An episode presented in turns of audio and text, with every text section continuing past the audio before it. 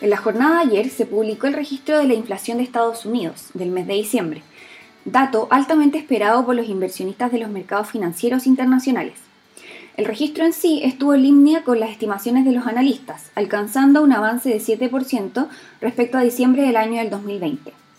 Y si bien el crecimiento obtenido sería el mayor registro desde 1982, pudiendo esto haber generado mayores movimientos en los mercados, al estar en línea con las estimaciones, la reacción fue más bien positiva, terminando así las bolsas accionarias con avances en la jornada de ayer.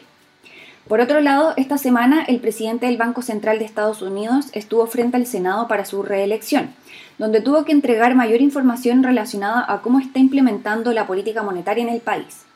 Así, Jerome Powell dijo que el retiro de estímulos monetarios ya anunciados sería necesario para controlar el nivel de inflación actual, en un escenario donde la economía ya ha recuperado gran parte de su caída por la pandemia. De todas formas, no anunció ningún cambio adicional en el programa actual de retiro de estímulos, lo que pudo haber ayudado también a calmar a los mercados.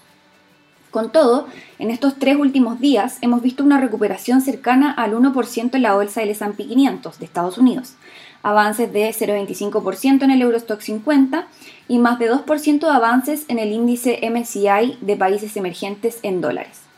Por otro lado, esta semana también ha registrado leve caídas la tasa de interés más larga de Estados Unidos, ayudando en parte a registrar retornos positivos en algunas categorías de renta fija internacional, como la deuda de grado especulativo y con grado de inversión de Estados Unidos.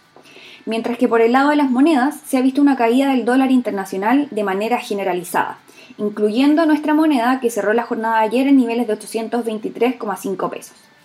De esta manera, continuamos con una visión positiva para los activos de riesgos para el 2022, donde esperamos que la renta variable tenga mejores registros que la renta fija, aunque en menores magnitudes a las registradas durante el 2021. Finalmente, si quieres saber más sobre nuestro contenido de actualidad, recomendaciones y cápsulas educativas, te invitamos a visitar nuestra página web bancovice.cl/inversiones o contactando directamente a tu ejecutivo de inversión.